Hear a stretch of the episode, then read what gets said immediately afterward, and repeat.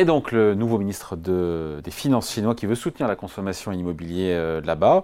Résultat, Pékin va augmenter sa dette avec pour objectif de stimuler son économie. Bonjour Jean-Marc. Bonjour David, bonjour. Jean-Marc Vittori, éditorialiste aux échos. Dans l'actualité également sur la Chine, le FMI aujourd'hui qui relève sa prévision de croissance euh, donc pour l'Empire du Milieu, 5,4% pour 2023 et 4,6% pour 2024. Euh, je reviens sur euh, l'idée que dimanche, on avait ce ministre des Finances qui indiquait que la Chine allait accélérer ses émissions de bons du Trésor.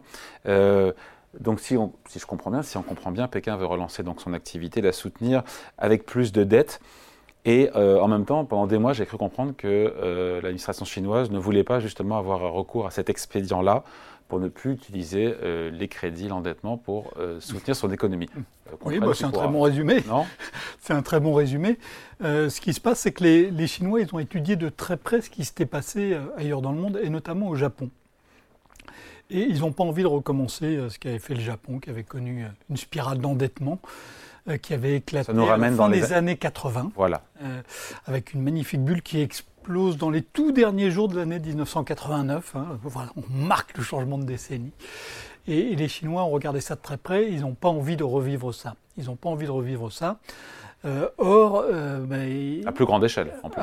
oui, en plus à plus grande échelle ils n'ont pas envie de revivre ça, mais ils n'ont pas envie non plus d'avoir une croissance qui se, qui se tarit, et donc ils sont coincés entre deux feux. Et donc ce qui est frappant hein, dans les mesures que ne cesse d'annoncer euh, le gouvernement en fait depuis l'été, depuis l'été, ce qui s'est passé, hein, la Chine est vraiment sortie euh, du Covid euh, au tout début de l'année. Hein. Je ne sais pas si vous vous souvenez, il y a presque un an, il y avait des manifestations assez violentes en Chine pour la première fois depuis Tiananmen, depuis 30 ans.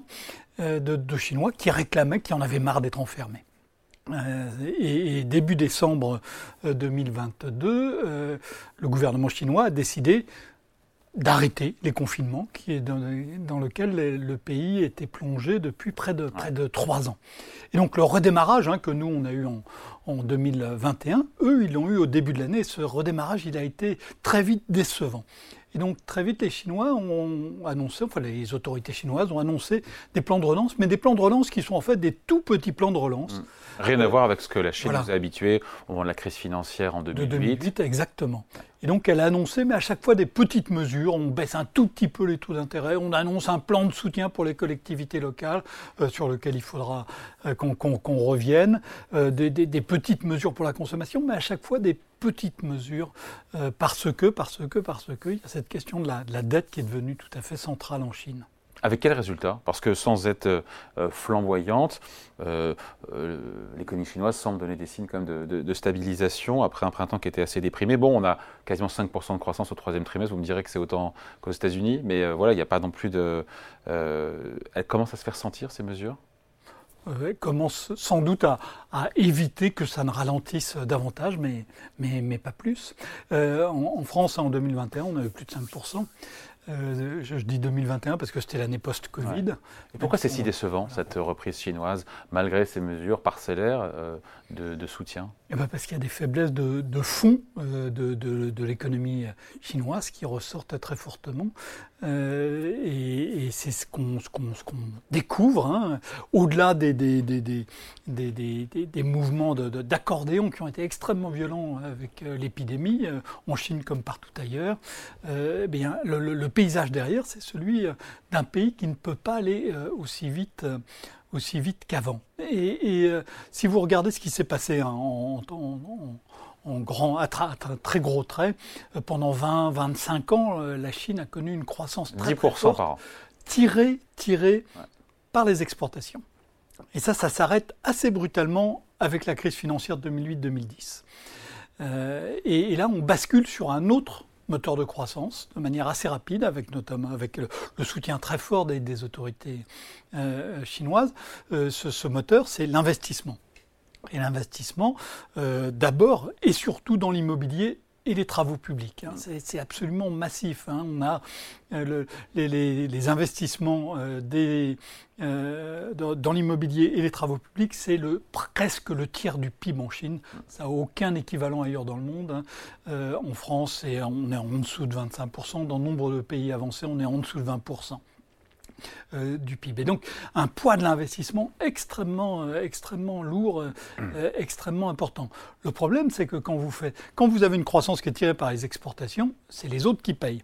Quand vous faites une croissance tirée par l'investissement, eh bien, il faut la financer. Il faut la financer avec la dette. La dette chinoise, quand vous prenez tous les acteurs, hein, euh, dette privée euh, des ménages, dette des entreprises, dette des collectivités locales, dette de l'État, cette dette, elle a plus que doublé euh, en 15 ans. Et donc, elle devient extrêmement, extrêmement lourde à porter. Équivalente à ce qu'on peut avoir dans les pays occidentaux? Sur, certains indicateurs, elle est, elle est, bien supérieure. Hein. Alors, la dette de l'État chinois, c'est 50% du PIB, mais si vous rajoutez les collectivités locales, ah, hein, on arrive à, 110%. Hein, le, la France, quoi. Le niveau français.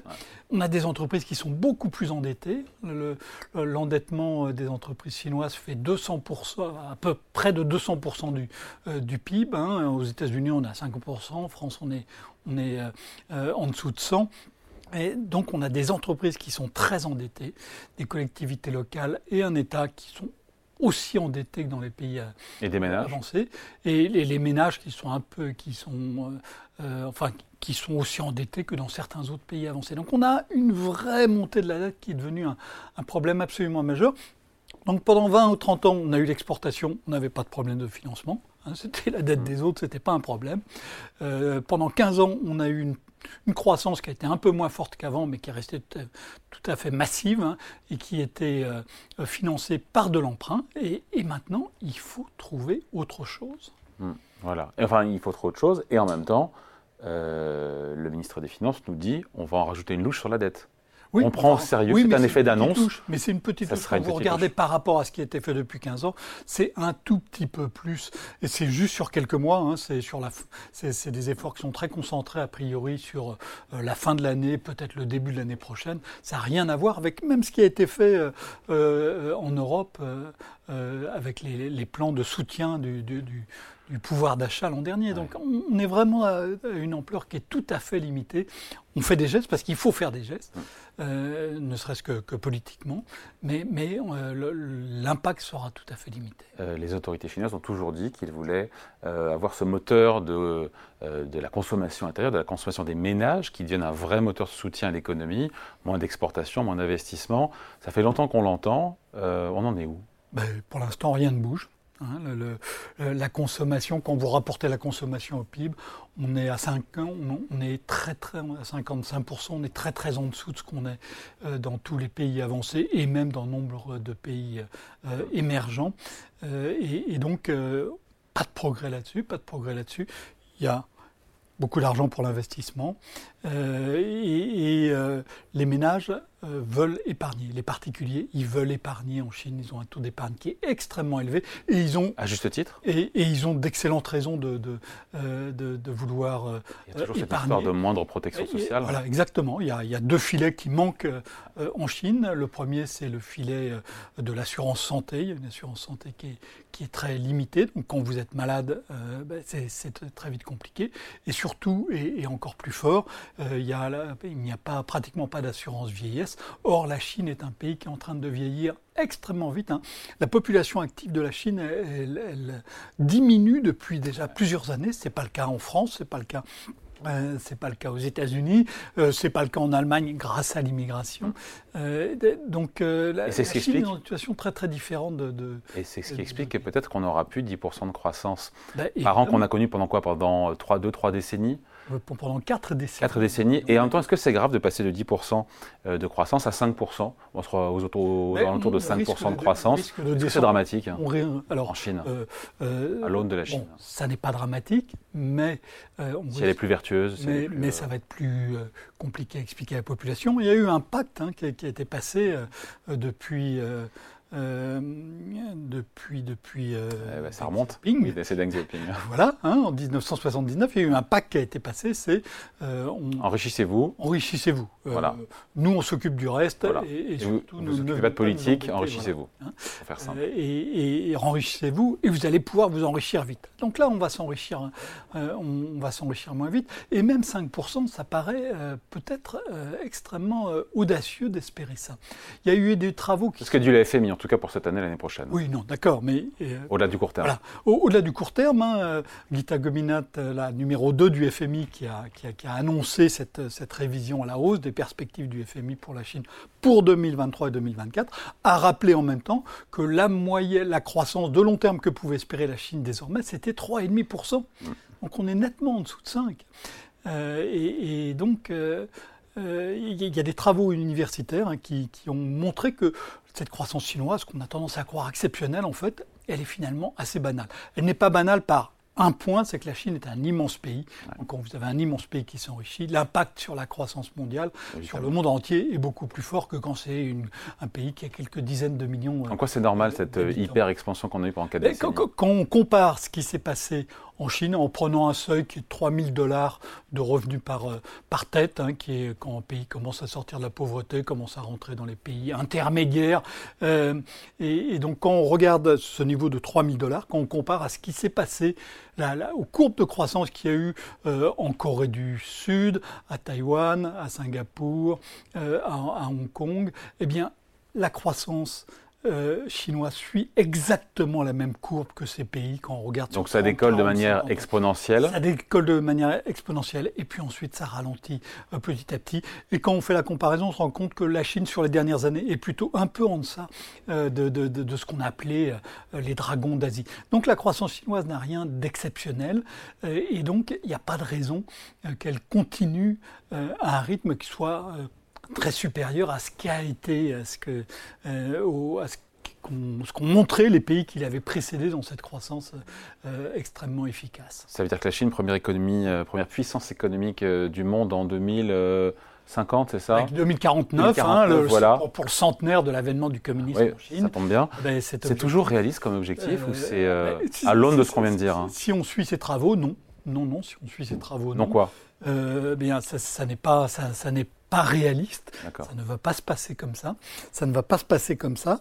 Euh, et il y a un des points qui, qui, qui, qui explique ça. Hein. C'est la démographie, la population diminue euh, en Chine. Quand, quand euh, les, dragons d'Asie, hein, on était à ce stade de développement, au stade de développement de la Chine aujourd'hui, leur population croissait de plus de 1% par an. En Chine, la population diminue de 1%, pratiquement 1% par an. Et, donc, sur le PIB par tête, le revenu par tête, ça, on peut dire que ça ne change pas grand-chose, mais sur la puissance globale du pays, quand vous avez une population qui diminue de près de 1% par an, ça va très vite. Hein. On voit là les, conséquences à long terme de la politique de l'enfant unique.